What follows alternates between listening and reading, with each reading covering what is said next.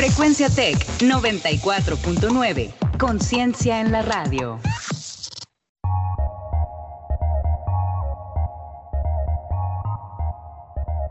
En 30. En 30. En 30. En 30. En 30. En 30.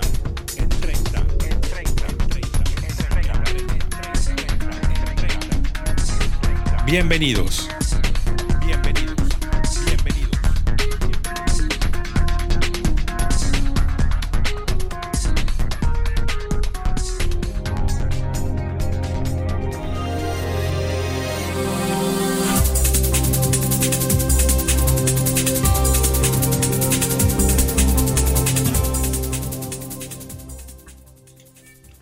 Buenas tardes, amables de Radio Escucha. Son las 5 de la tarde con 33 minutos, tiempo del centro de la Ciudad de México.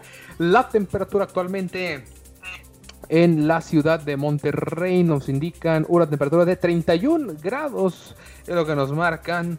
Sean bienvenidos a su programa informativo en 30, transmitiendo desde el 94.9 de FM, Frecuencia Tech, Conciencia en la radio. Los saluda esta tarde como todos los días de lunes a viernes, quien les habla Juan Carlos Flores Turroviates en compañía de Ricardo Romano Corona. Hoy es lunes, es 19 de octubre, la tercera semana de este mes de octubre. Acompáñenos en esta media hora de información que tenemos preparada para todos ustedes. Mi estimado Ricardo Romano, ¿cómo estás? Bienvenido, te saludo, adelante. Muy buen día y buena semana para ti, para todos los que nos escuchan a través también de www.frecuenciatech.com.mx y nuestras redes sociales en Facebook como Frecuencia Tech 94.9 e Instagram arroba frecuencia-tech. También nuestras cuentas de Twitter, la de Juan Carlos es arroba Juan Carlos-FLT y arroba RRC-Romano. Y ahora sí, también un saludo a todas las personas que nos escuchan en 13 países alrededor del mundo y diariamente nos sintonizan a través de Spotify, Anchor FM, Overcast, Breaker, Google Podcast, Pocket Cast y Radio Public. Un 19 de octubre, pero de 1967, se anuncia el Premio Nobel de Literatura para el escritor guatemalteco Miguel Ángel Asturias.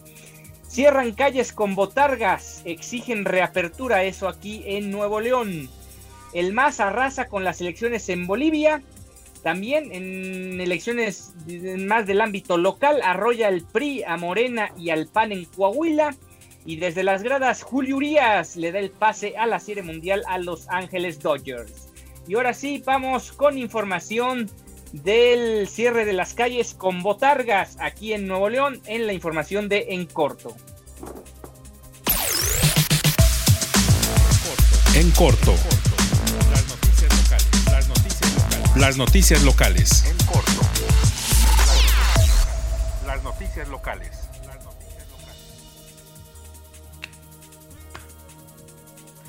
Exactamente tal como lo, como lo ustedes, vestidos de blanco y acompañados con botargas, trabajadores de salones de eventos se reunieron afuera de la Secretaría de Salud del Estado para exigir una reapertura de sus negocios. Unas 250 personas entre propietarios, animadores y organizadores de eventos cerraron la calle Matamoros entre Zaragoza y Escobedo durante más de 15 minutos para luego dirigirse al Palacio de Gobierno en busca de un diálogo con autoridades que les permitía que les permitan para que les permitan la reapertura. De acuerdo con los representantes de las agrupaciones, el 25% de los negocios para fiestas infantiles han cerrado definitivamente por la crisis de la pandemia. Hay muchos trabajadores de nosotros que se quedaron sin empleo. Somos 200 salones, de los cuales ya cerraron 50. Así lo señaló Ricardo Rodríguez, uno de los representantes de estos salones. La renta sigue y el gasto sigue. Inspectores de salud, según relatan, han inspeccionado sus negocios desde el inicio de este mes en busca de una reapertura con las medidas sanitarias. Sin embargo, no han contado con un mensaje definitivo y aseguraron que el cierre ha afectado la situación económica de las familias al grado de que los hijos de los trabajadores han tenido que dejar sus estudios. Secretaría de Salud nos pidió prepararnos con muchos protocolos. Hubo salones que invirtieron más de dos mil y hasta diez mil pesos según sus necesidades, indicó otra representante de los manifestantes. Según los propietarios, cinco mil trabajadores de salones de eventos infantiles han perdido su empleo desde marzo. La situación está crítica y la verdad es que me parece que este rubro, el de las fiestas infantiles, ya no va a ser negocio, mi estimado Ricardo. Y cuéntanos qué fue lo que le contestó a todos estos, eh, a todo este gremio, a todo este sector de la economía, mi querido Romano, el doctor Manuel de la O. Sí, ante las protestas de dueños de salones de fiestas infantiles que exigieron la reapertura de sus negocios, la Secretaría de Salud advirtió que por rebrote de casos de coronavirus está descartado abrir este y otros giros hasta que no bajen contagios, hospitalizaciones y muertes. Manuel de la O, titular de la dependencia, señaló que no es conveniente una reapertura porque se podría complicar la situación hospitalaria en la entidad. El abrir salones infantiles nos generaría un serio problema de salud. Hemos platicado con algunos de ellos y les hemos pedido que hagan reconversión, que cambien de giro. Pueden poner un restaurante y algún otro tipo de giro permitido, pero mientras hay que exigir mm, seguir teniendo cuidado con la salud de los nuevo leonenses. En el caso de la Arena Monterrey, que mediante un comunicado anunció su reapertura, el funcionario les ofreció una disculpa y advirtió que no está permitido que abran las puertas del inmueble. En más información, eh, la percepción de seguridad en el área metropolitana de Monterrey mejoró significativamente en la mayoría de los municipios e incluso en San Pedro se colocó como la localidad mejor posicionada del país, reveló la encuesta nacional de seguridad urbana levantada por el INEGI. De acuerdo con los resultados dados a conocer hoy, entre marzo, y septiembre de este año, la percepción ciudadana sobre si es seguro vivir en su comunidad mejoró en Monterrey, San Pedro, Apodaca, Guadalupe, San Nicolás y Santa Catarina. El municipio de Escobedo fue el único que empeoró en el indicador al pasar del 43.6 a 46% de personas que consideran inseguro vivir en esa localidad. A nivel nacional revela el estudio, el 67.8% de la población considera que su ciudad es insegura, las localidades peor calificadas fueron Ecatepec de Morelos, Fresnillo, Coatzacoalcos, Villahermosa, Toluca de Lerdo, Naucalpan de Juárez con 92.8, 91.8, 91.1, 90.4, 88.9 y 88% respectivamente. Mientras que las ciudades mejor evaluadas fueron precisamente San Pedro Garza García, La Paz, Mérida, Los Cabos, Cuajimalpa de Morelos y Saltillo con 16.6, 21.8, 22.5, 26.9, 29.1 y 30.1% respectivamente. En Nuevo León, Monterrey, en Monterrey es percibido como el más inseguro con 66.4%, aunque bajó significativamente del 76.3% registrado en marzo. Apodaco, Apodaca, Guadalupe y Santa Catarina registraron porcentajes de entre 44.3 y 47 puntos, cuando en marzo sobrepasaban el 50%. Aunque San Nicolás mejoró unas cuantas décimas, ocupa el segundo lugar después de San Pedro con 36.1%. Pues ahí está la situación, básicamente es algo de e, encuestas, estimaciones, no como tal puede reflejar si un lugar o no es inseguro, sino más bien es la percepción de la gente esta encuesta. Efectivamente, Ricardo, interesante a nivel nacional, San Pedro Garza García, quien lidera esta lista en la percepción de seguridad, al igual que también el municipio hermano vecino saltillense, eh, que ya son varios años en donde están ahí peleando entre los primeros lugares, en el caso de Nuevo León, por así decirlo, una, eh, una media eh, hay una media en cuanto a la percepción de seguridad. De ahí súmele para arriba y para abajo. También interesante lo de San Nicolás, que está por debajo de San Pedro a nivel estatal. Y vamos a hablar ahora sí sobre los números eh, del COVID-19 en la entidad. El secretario estatal de salud, el doctor de la O, reconoció que existe un rebrote de casos de coronavirus en la entidad y advirtió que en caso de que no bajen los contagios, muertes y hospitalizaciones, ojo con esto, regresarían los cierres de la etapa inicial, incluso usando la fuerza pública, así como lo escuchó. Efectivamente, la federación ya nos cataloga como un estado de rebrote, expuso de la O. Hoy pueden observar ustedes que empezamos a tener rebrote. Ustedes han observado un incremento en hospitalizados, contagiados y defunciones. El titular de salud, el doctor de la O, dijo que están preocupados por el incremento de casos y pidió a la comunidad no relajar las medidas para no actuar con sanciones como en otros países. Incluso pidió a los alcaldes endurecer las medidas en sus municipios para evitar megafiestas y eventos masivos que vaya que los hay cada fin de semana en distintos puntos de la zona metropolitana de Monterrey. En cuanto a la cifra de muertes eh, en el estado de Nuevo León, por supuesto que también hubo un repunte al registrarse 36 fallecimientos en las últimas 24 horas, la cifra más alta desde el 17 de septiembre. El total de muertes acumuladas es de 4.146. De la totalidad de fallecimientos, 20 son hombres, 16 mujeres entre los 40 y 89 años de edad. La mayoría, ya lo sabe usted, como lo hemos mencionado, han presentado comorbilidades. Manuel de la O, secretario de Salud, informó que se registraron 542 nuevos contagios, la cifra más alta en lo que va del mes para llegar a un total de 74.880 eh, contagios. La cifra de hospitalizados también tuvo un incremento al, registrar 1.162 camas ocupadas, 20 más que el día de ayer, domingo, que representa el 54% de ocupación hospitalaria. Ojo, ya estamos a nada de llegar al, al 60% de hospitalización. Además, hay 272 pacientes intubados, 18 más que los registrados el domingo. Ojo, ya estamos en rebrote en nuestros últimos meses del año. Hay que seguir cuidándonos, hay que evitar salir en la medida de nuestras posibilidades. No tiene caso arriesgarse, no tiene caso arriesgar a nuestras familias, no tiene caso arriesgar a, los adultos mayores que están a nuestro alrededor. Ahora sí es momento de pasar eh, jornada electoral en Coahuila, en Hidalgo, también lo que sucedió en eh, Bolivia, la información nacional e internacional en Agenda 21.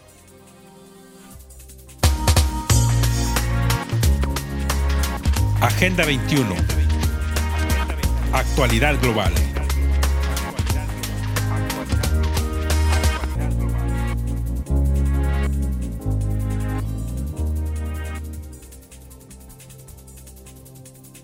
Eh, sí, eh, estamos ya con lo que es eh, Agenda 21 y vamos a hablar sobre el tema de cómo arrasó el PRI en Coahuila, con el 96% de las actas capturadas por el programa de resultados electorales preliminares.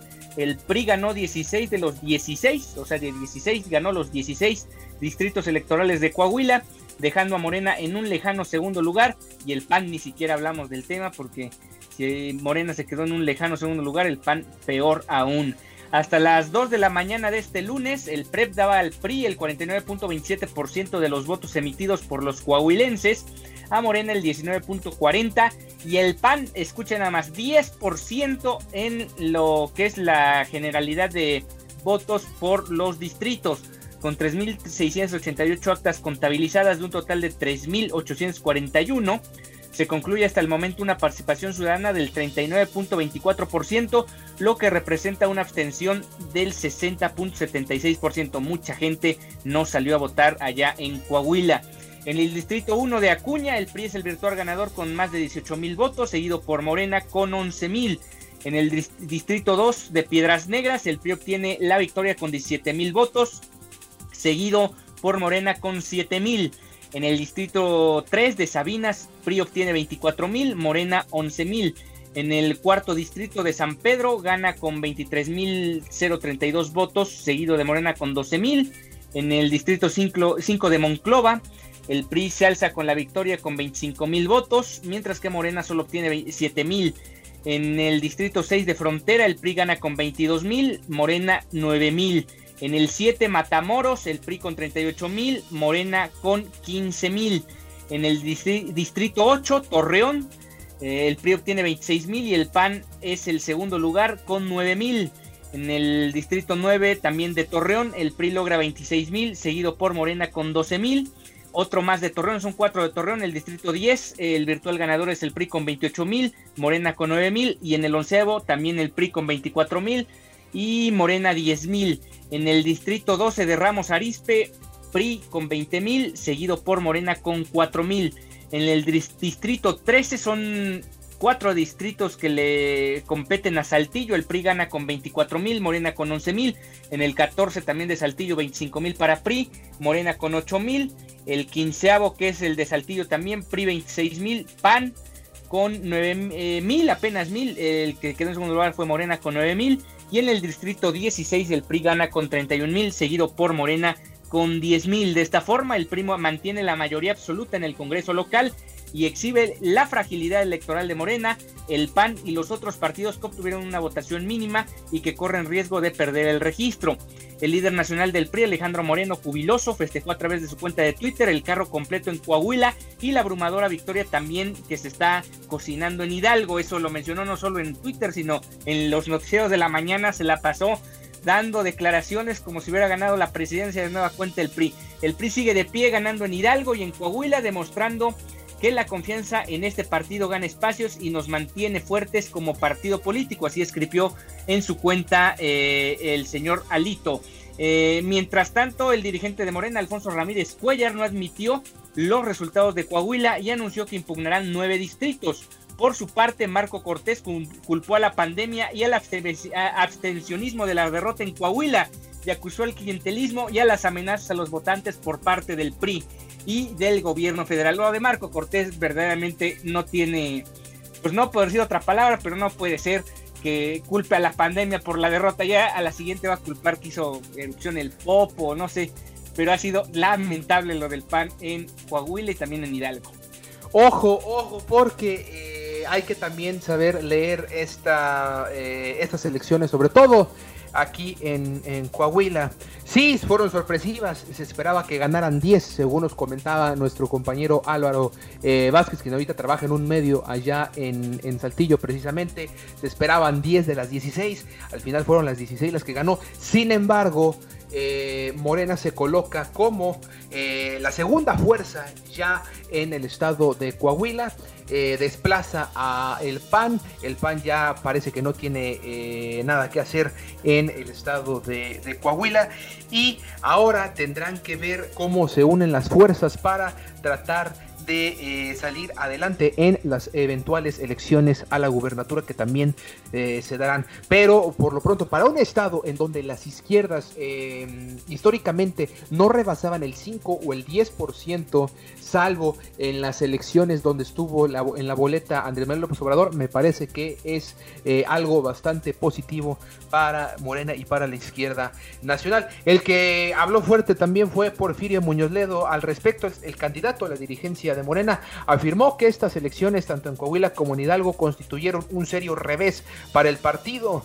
Las elecciones en Coahuila e Hidalgo constituyeron un serio revés para nuestro movimiento. Demuestran que necesitamos un partido sólido y organizado.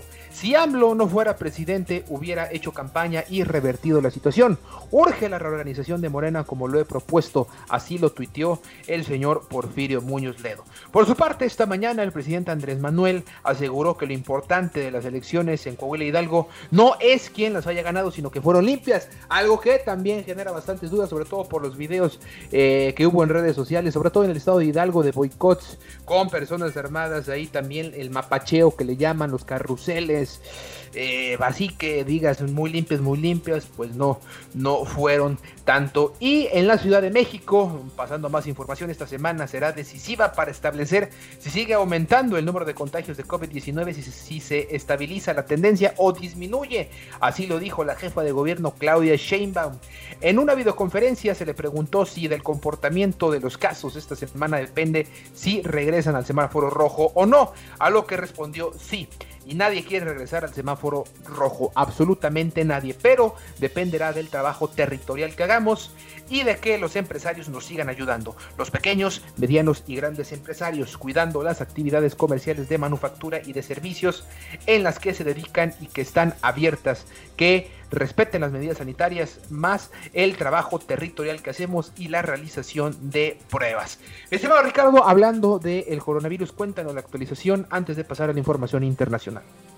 4.119 casos se reportaron el día de ayer y 108 muertes. Va, bajó considerablemente el número de muertes con lo que hemos reportado del viernes y jueves, pero aún así, pues como le menciona la misma Claudia Sheinbaum, no solo en la Ciudad de México, sino en todo el país puede haber una estabilización de contagios ahorita en otoño e invierno. Y bueno, ahora ya pasando a noticias de carácter internacional, Luis Arce, virtual presidente de Bolivia, el exministro Luis Arce, conocido por muchos como el padre del milagro económico, en Bolivia se perfila alzarse con la presidencia del país en la primera vuelta, según sondeos que parecen determinantes, llevando al socialismo nuevamente al poder.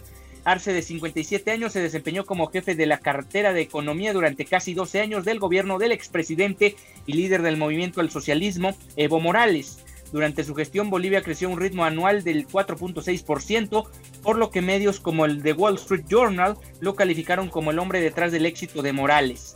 A pesar de que habla como sus aliados de izquierda de Argentina y Venezuela, Arce ha evitado los traspiés que han llevado a estos países por un sendero de inflación galopante, depreciación de la moneda y demás cuestiones. Con la mirada puesta en la demanda interna como motor del crecimiento económico, Arce promovió la nacionalización de empresas estratégicas y el desarrollo de inversión pública y políticas redistributivas. Por otro lado, Arce se mostró en, contra de la en contra de la producción ilegal de hoja de coca y del narcotráfico, con la promesa de volver a instalar los grandes planes de industrialización del gas natural y de los grandes yacimientos de litio y de diversificar la, matriz productiva del país Arce tendrá la tarea de recuperar la senda del crecimiento en momentos en que la región está fuertemente afectada por la pandemia del coronavirus. El Banco Mundial estima que la economía de Bolivia, dominada por la agricultura y el gas, caerá alrededor del 6% este año después de más de tres décadas de crecimiento. En toda esta jornada estábamos recuperando la, certidumbre muy importante en la población, en el pueblo boliviano, para poder desarrollar todo tipo de actividades económicas que beneficia a la pequeña, mediana y gran empresa, pero también al sector público, sostuvo Arce el lunes en un discurso ante periodistas. Si bien fue respaldado por Morales, quien se encuentra aislado en Argentina, asilado en Argentina, Arce sostuvo que el expresidente debe resolver sus cuentas pendientes con la justicia antes de considerar una posible participación en el nuevo gobierno del MAS. Morales debió abandonar Bolivia el año pasado en medio de violentas protestas, luego de que fuera acusado de fraude en los comicios que ganó en octubre, cuando pretendía extender hasta 2025 su mandato iniciado en 2006.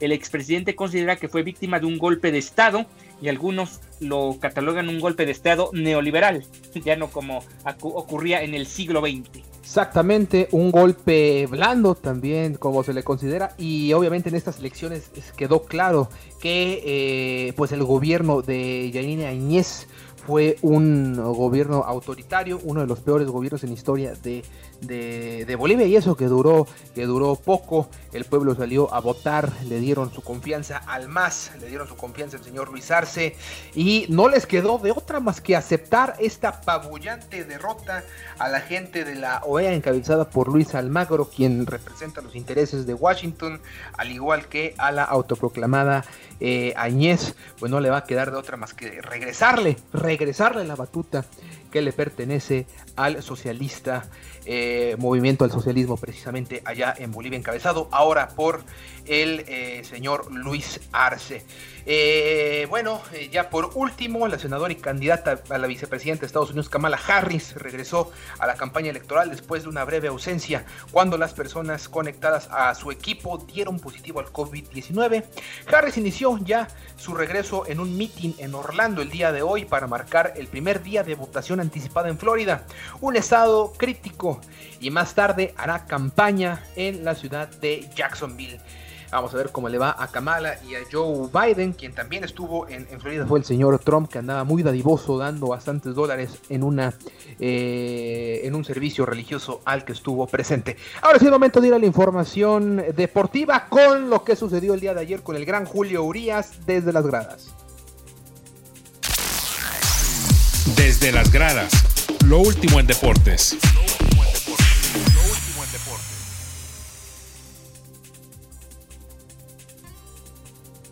Julio Urias miró con la, cómo la pelota cayó en el guante de Coley Bellinger y, y, alzó los brazos al cielo para redondear el triunfo de los Dodgers en el cardíaco séptimo juego de la serie de campeonato por la Liga Nacional frente a los Atlanta Braves. Los Ángeles sellaron su tercer boleto a la Serie Mundial en cuatro años y logró, apoyado en un par de batazos de Bellinger y Kike Hernández, para, para sobre todo gracias a un relevo, pero sobre todo gracias a un relevo magistral del mexicano, el lanzador sinaloense, enfrentó a nueve bateadores, a toda la tanda de los Braves y los venció para adjudicarse su sexta victoria en playoffs y convertirse en el pitcher azteca con más triunfos en esta instancia, superando al gran Fernando Valenzuela, quien apenas hace unos días había igualado. La novena Angelina venció por 4-3 Atlanta para sentenciar con cuatro victorias una serie en la que comenzó 0-2 y estuvo a una derrota de quedar fuera con 1-3, pero supo resolver gracias a la tenacidad de sus jugadores. Los Dodgers remontaron en múltiples juegos de eliminación en una serie de campeonato, algo que no había ocurrido desde los Red Sox contra los Yankees en 2004. Ahora se enfrentarán ante los Tampa Bay Rays en la Serie Mundial, un enfrentamiento sin precedentes en el Clásico de Otoño, pero que promete hacer historia al disputarse en una única sede y en una temporada reducida por la pandemia de coronavirus. Dustin May y su efímera apertura no auguraban una buena noche para Dodgers. Se trató de la, la, salida más corta de un abridor en un juego 7 desde Donovan Osborne en la serie de campeonato de la Liga Nacional del 96, precisamente contra los Braves. Solo que aquella ocasión los Cardinals perdieron 15-0 ante Atlanta, algo que Dave Roberts supo manejar para no seguir esa misma línea.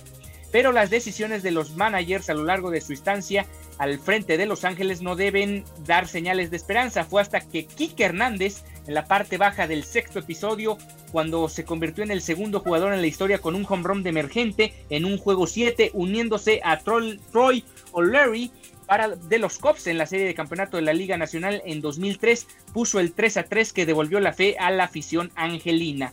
De pronto apareció Bellinger, golpeó la pelota con firmeza y caminó serenamente hacia las almohadillas en la parte baja del séptimo para poner la pizarra definitiva de 4-3. Ahora el sinaloense de 24, de 24 años tuvo una labor perfecta de tres entradas en blanco para redondear una noche de ensueño para los Dodgers, que ahora buscarán ante Race y Randy Rosarena, incluido terminar con una racha que data desde 1988 sin un título de serie mundial. Es la segunda eh, serie mundial para los Rays. Cabe destacar, la única que jugaron fue en 2008 y la perdieron ante los Philadelphia Phillies. A partir de mañana en punto de las 7 de la tarde, la Serie Mundial. Por lo pronto, más información. El Leeds United eh, recibió la visita de los Wolves en la Premier League.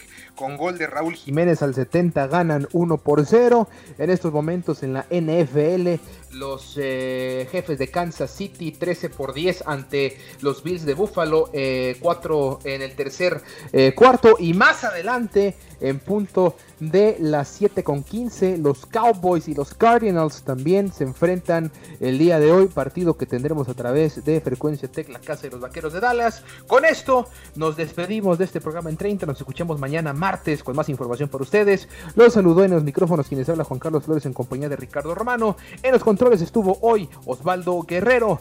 Todos bajo la dirección de Jesús Uresti. Sigan en la sintonía de Frecuencia Tech 94.9 de FM. Que tenga usted una excelente tarde. Hasta mañana.